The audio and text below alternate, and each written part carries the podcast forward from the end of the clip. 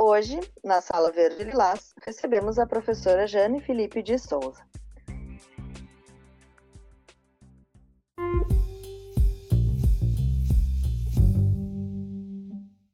A professora Jane é professora titular aposentada da Universidade Federal do Rio Grande do Sul, é integrante do GERG, Grupo de Estudos de Educação e Relações de Gênero, e cofundadora do GEIM, Grupo de Estudos de Educação Infantil e Infâncias.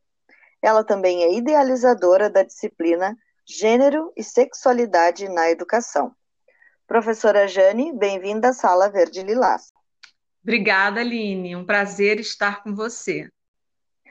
Jane, tu sabes que nós convivemos um bom tempo, né, desde a minha chegada na Faculdade de Educação em 2011, e podemos conviver nesse período, né, até a tua aposentadoria e agora, né, como continuas também na pós-graduação como professora convidada.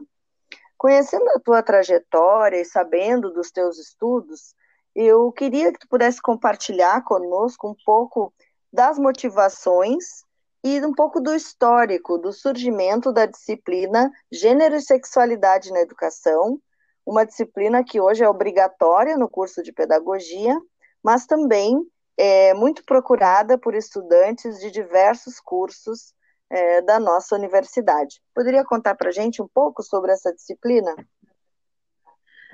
Pois não, na verdade, Antes dessa disciplina é, se tornar obrigatória, com essa última reforma que teve no currículo da pedagogia, a gente tinha uma disciplina eletiva que se chamava Educação Sexual na Escola, que eu assumi uh, assim que eu entrei na URGS em 95. Porém, essa disciplina ela já existia, ela já constava da grade do Departamento de Estudos Especializados, só que ela não era efetivamente oferecida. Aí um grupo de alunas me procurou, sabendo que eu estudava as questões de gênero e sexualidade, e pediu para eu reativar a disciplina, e foi isso que eu fiz. Então, desde o finalzinho da década de 90, eu estive à frente dessa disciplina eletiva é, chamada Educação Sexual na Escola e que depois virou uma disciplina obrigatória de dois créditos e uh, ela é procurada por pessoas, por alunas e alunos de outros cursos além do nosso curso de pedagogia. Então, uh, eu, uh, quando assumi a disciplina, mesmo na fase em que ela era eletiva, eu acabei uh, modificando ah, uma série de, de coisas na disciplina, incluindo várias temáticas que eu considero é, bem importantes, como, por exemplo, a história da sexualidade, a história do corpo, a história dos movimentos é, feministas, dos movimentos negros e dos movimentos de gays e lésbicas. É, também outro tema importante é a idealização do amor romântico e da maternidade, assim como é, os preconceitos como homofobia, misoginia, transfobia, também é, como se constroem as identidades de gênero e as identidades sexuais, também um dos temas é a violência doméstica, e também os maus tratos emocionais, que é uma das formas de violência, além de discutirmos a erotização dos corpos infantis e a pedofilização. E Sim. pedofilia também, e várias formas é, de abuso, violência sexual e como prevenir. Então, é, esses são os temas que a gente é, vem trabalhando, né? Que a gente vinha trabalhando já há muito tempo.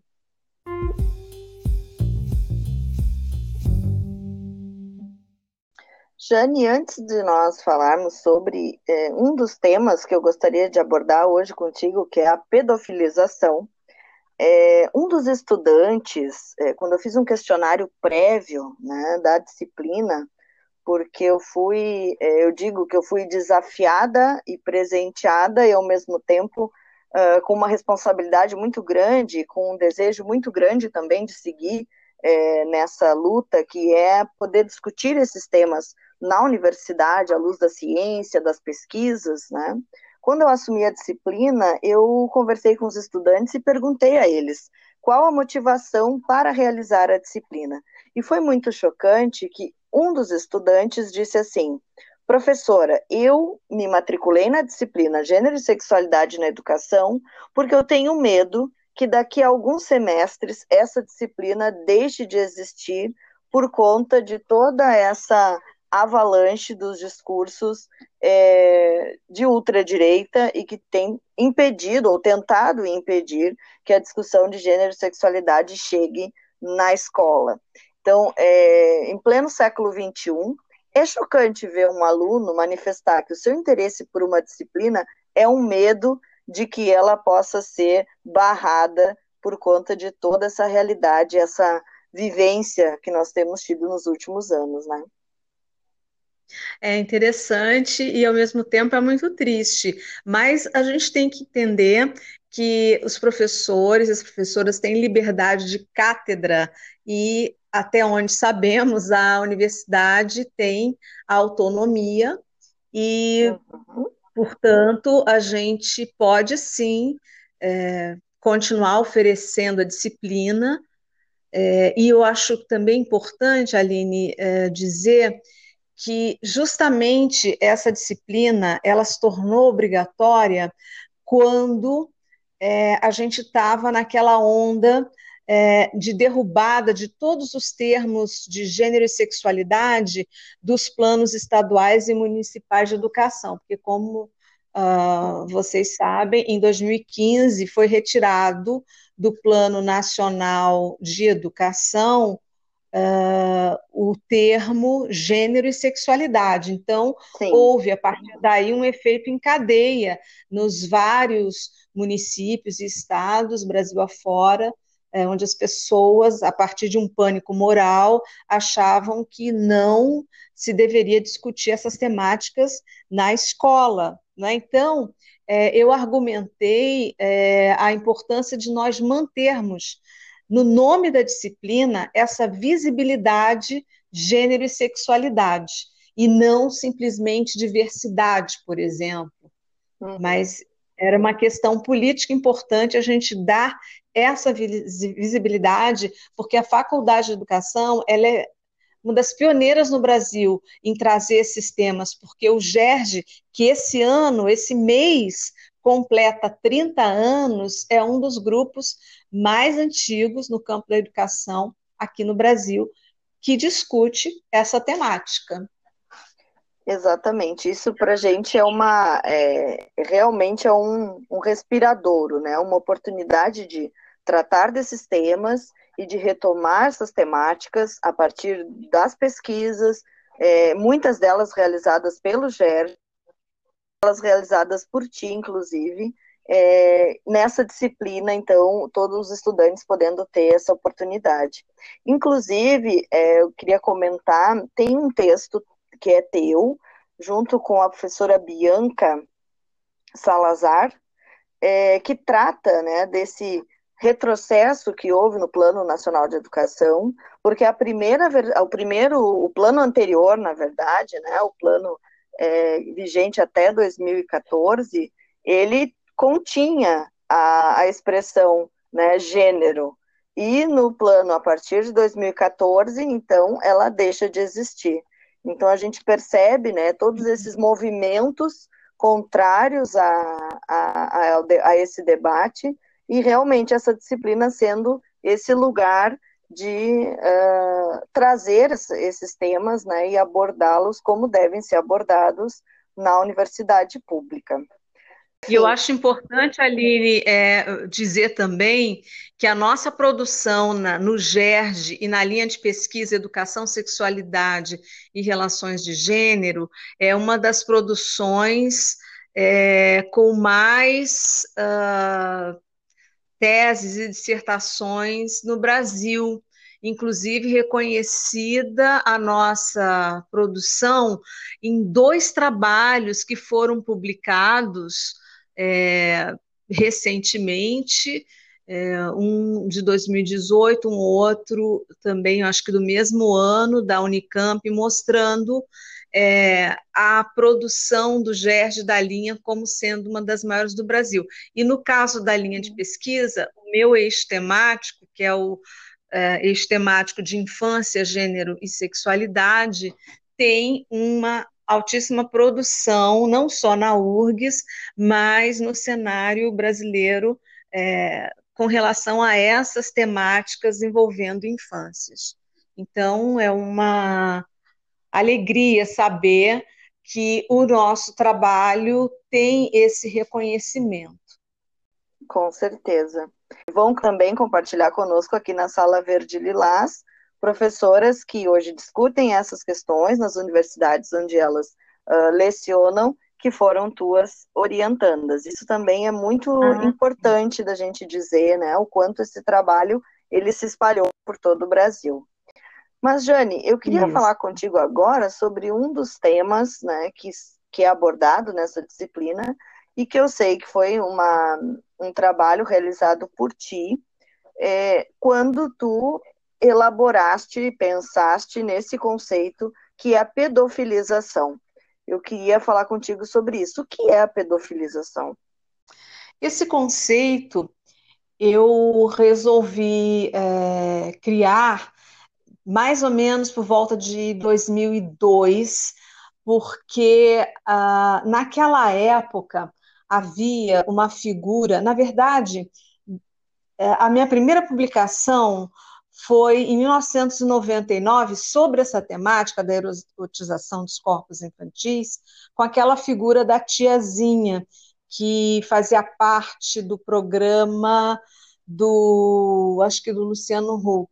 Essa figura tinha um, uma, uma estética bem erotizada e as meninas as menininhas começaram a imitar, aí tinha fantasia da tiazinha. Uso é, da máscara, né? máscara preta. Utilizava. Isso. Aí, em 1999, naqueles seminários internacionais promovidos pela prefeitura aqui de Porto Alegre, eu escrevi um texto chamado Entre Tias e Tiazinhas. Agora eu vou ensinar a dança da tiazinha. Agora eu vou ensinar a dança da tiazinha. Tem que saber depilar e mexer bem a bundinha. Tem que saber depilar e mexer bem a bundinha.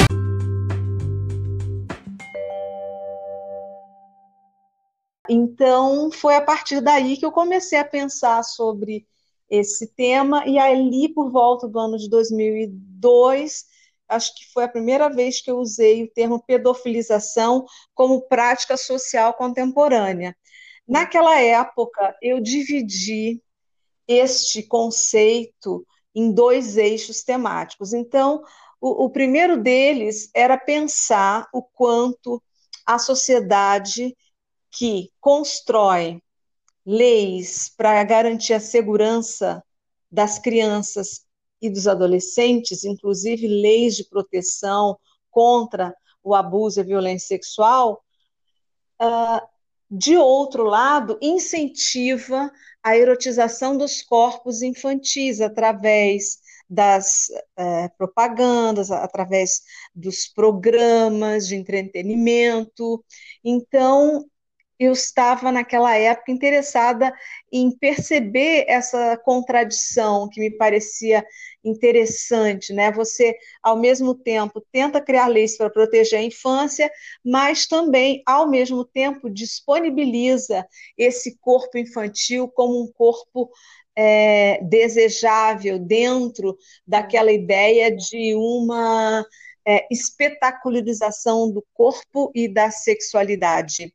É, e então o primeiro aspecto seria é, essa erotização dos corpos femininos infantis, é, em, em que essas meninas eram incentivadas a terem um comportamento é, precoce, como se fossem é, mulheres, né? Então, uhum. elas é, se colocavam, né, e eram incentivadas a se colocarem como pequenas mulheres, como um ensaio, né, de como ser mulher, mas numa pegada bem erotizada. E o segundo aspecto do conceito de pedofilização consistia no fato de mulheres adultas se fantasiarem de menininhas ou então uh, trazendo elementos desse mundo infantil uh, para fetiche e erotização dos seus corpos. Então, é, eu, durante muito tempo, pensei nesses dois aspectos, e de uns anos para cá, eu uh, comecei a pensar num terceiro aspecto, que era assumir a pedofilização como uma violência. Por quê? Porque, na verdade, é, essa erotização dos corpos infantis, ela deve ser vista é, como uma violência, porque, de certa forma, ela banaliza a cultura do estupro, ela banaliza é, o abuso sexual. Quando você é, diz para a criança ou incentiva a criança, especialmente as meninas, que elas só são desejáveis, só são interessantes a partir da erotização dos seus corpos, da exibição desses corpos, né, como corpos desejáveis. Então, eu assumi esse conceito como uma forma de violência, porque é, de alguma, em alguma medida é como se você é, preparasse essa criança para uma ideia de normalização do abuso sexual e da, daquilo que a gente chama hoje de cultura do estupro. Com certeza. E muito vinculado ao consumo também, né, Jane? Porque além da a fantasia da tiazinha, que é o personagem que tu citaste, mas também existem outros, né? Uma figura erotizada, ela tem é, o sapatinho, que é um sapatinho de salto para criança pequena, toda a questão da maquiagem, é, toda uma, um, uma série de acessórios que são também utilizados, as músicas, né, que as crianças imitam as coreografias.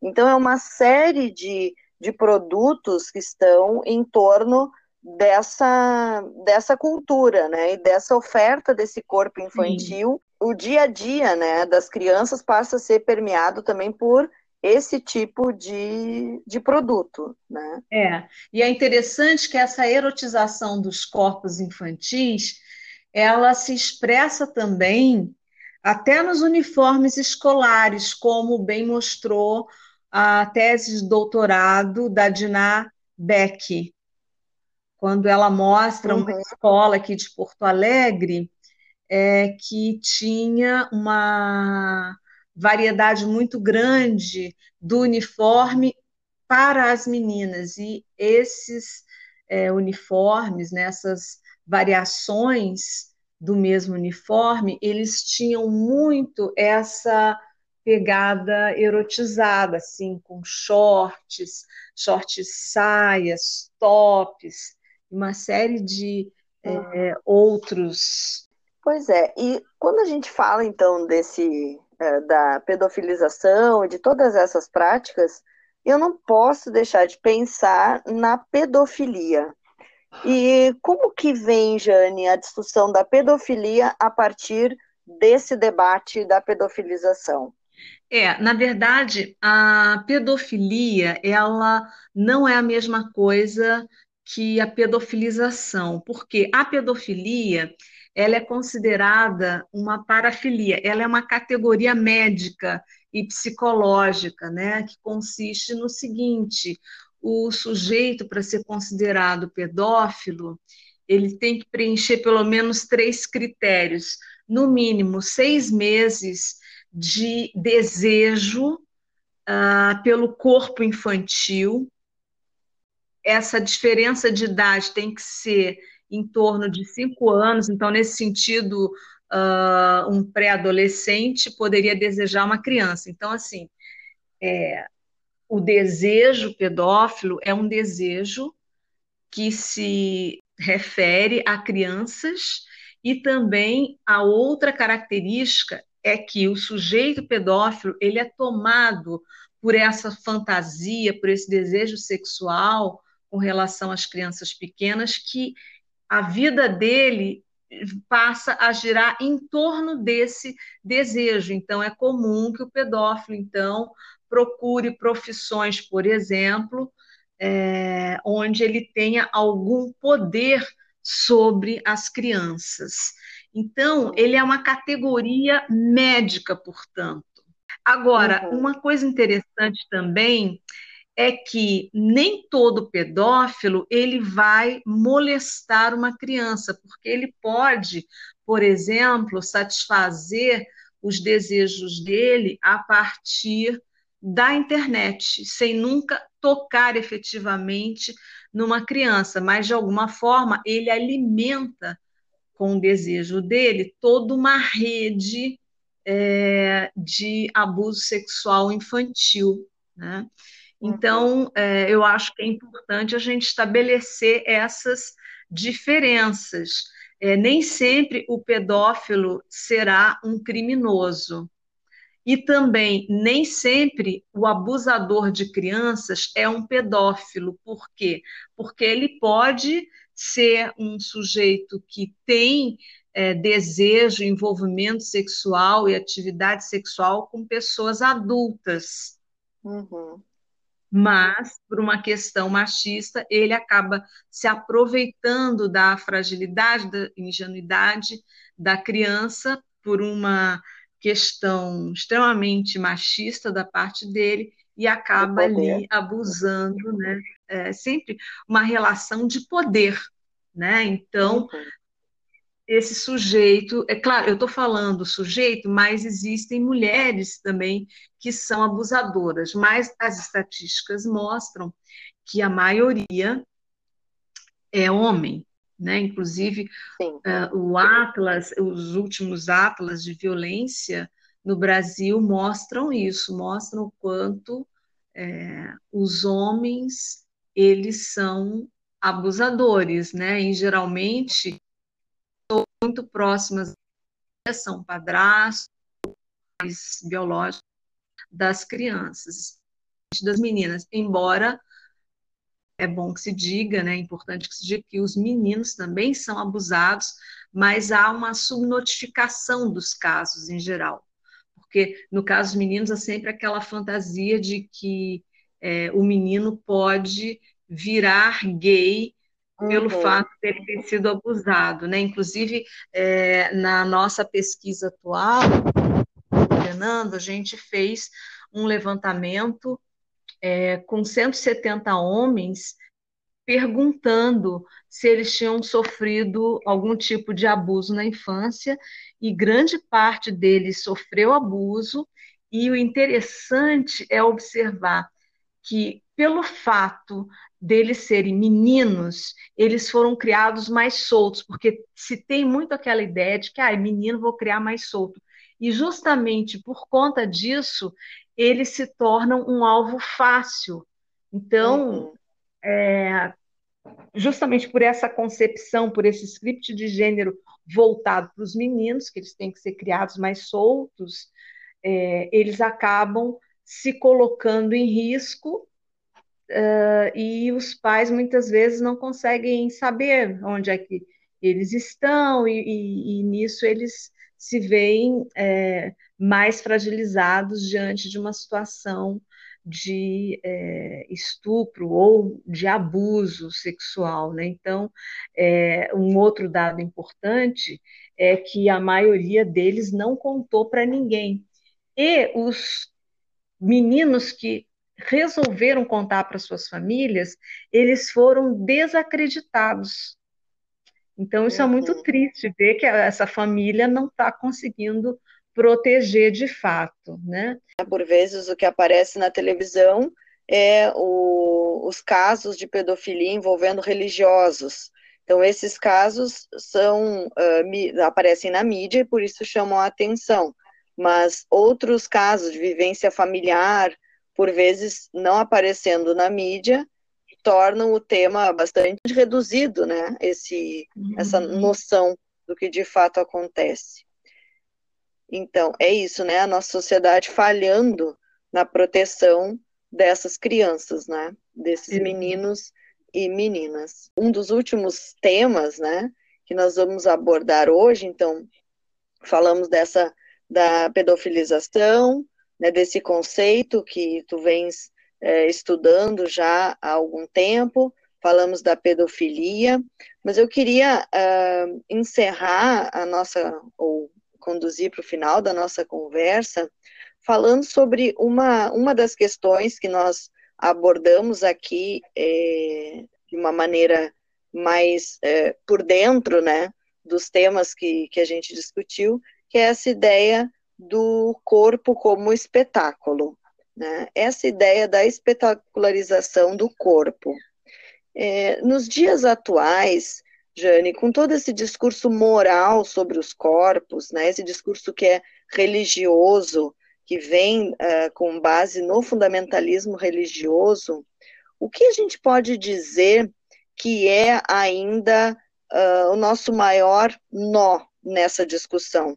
Onde nós deveríamos, então, ou precisamos atuar de maneira mais efetiva uh, nessa discussão para que possamos, então, ir uh, na contramão de todos esses discursos que têm sido tão é, presentes nos últimos anos, né? Ao mesmo tempo que nós pensávamos que alguns, alguns conceitos já tinham sido vencidos, né? Que principalmente com relação às mulheres e, e aos seus corpos, ou mesmo as piadas machistas, é, essa famosa postura quinta série, né, de algumas pessoas, como se costuma dizer, é, que cenário, como tu enxergas esse cenário e como tu percebes a nossa atuação, então, como universidade, como pesquisadoras e como professoras, né, é, que abordam esses temas?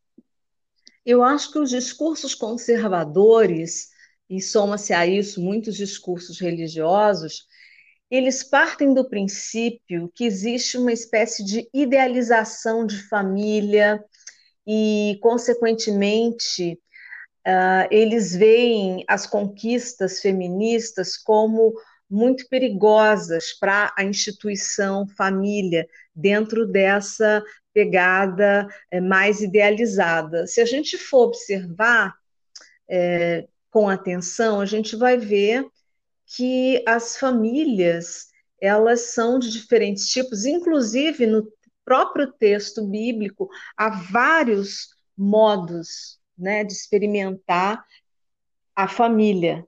Né? O próprio Jesus disse né, que há amigos mais chegados que o irmão. Então, nessa ideia que ele expressa, ele amplia a própria noção de família. Então, eu acho que aí reside o problema de pensar é, a partir de uma idealização de família e também de uma dificuldade de entender a sexualidade como algo inerente a todos os seres humanos, né? Então, eu acho importante a gente pensar é, que é preciso entender que a sexualidade não se resume a ato sexual, ela é algo muito maior, e dentro disso também, é, um, um, um, ponto fundamental é entender é, como se dá é, essa construção, é, esses, esses investimentos nos corpos, ah, essas expectativas de gênero que são construídas, né? Como é que se é, delineiam as masculinidades e as feminilidades, porque não existe só um tipo de masculinidade ou feminilidade, existem várias em ação. Então, é muito importante que nós possamos estudar esses é, elementos, né, esses conceitos, e também da importância da escola, no sentido de informar e de proteger também eu acho fundamental que a gente estabeleça com as famílias algumas parcerias, porque muitas vezes as famílias também não compreendem é, esses conceitos. Então, nós precisamos o tempo inteiro, além de lidar com os interesses e as curiosidades das crianças, dos adolescentes, enfim, de todos aqueles alunos e alunas que frequentam a escola, a gente precisa também lidar com as famílias que muitas vezes não compreendem determinados conceitos e fazem pré-julgamentos, estabelecem preconceitos em relação a determinados temas. Então, a gente, como professor e professor, tem essa responsabilidade e também uma obrigação de estudar mais para entender esses conceitos que são é, complexos, né, e que muitas vezes eles são é, muito mal interpretados no senso comum. Então, a gente tem aí uma função, um desafio bem importante de poder estudar esses conceitos e poder, então, é, de alguma forma, da melhor forma possível, ajudar os nossos alunos e alunos a compreenderem esses conceitos, uhum. a compreenderem a história do corpo e da sexualidade, a, a própria noção é, de família, mostrando que há vários tipos de família, né? Então, eu acho que é muito importante que a gente entenda que a escola é um espaço de ampliação do conhecimento e que, portanto, não deve haver nenhum tema proibido na escola. A gente precisa falar de todos os assuntos, entender e estudar todos os assuntos, inclusive é, esses temas que são ligados ao corpo, à sexualidade, às relações de gênero. É importantíssimo isso que a gente está conversando hoje. É, poderíamos falar muito mais, mas precisamos encerrar o nosso encontro e eu te agradeço muito pela gentileza de compartilhar conosco nesse momento e também desejar, né, vida longa ao Gerge, ao Geim, que essa essa nossa conversa ajuda a entender que a gente precisa seguir nesse debate porque ele faz parte da vida das pessoas. Muito obrigada, Jane. Eu que agradeço, Aline. Um grande beijo. Fico contente que você esteja à frente dessa disciplina. Obrigada, obrigada. Beijo. Tchau, tchau.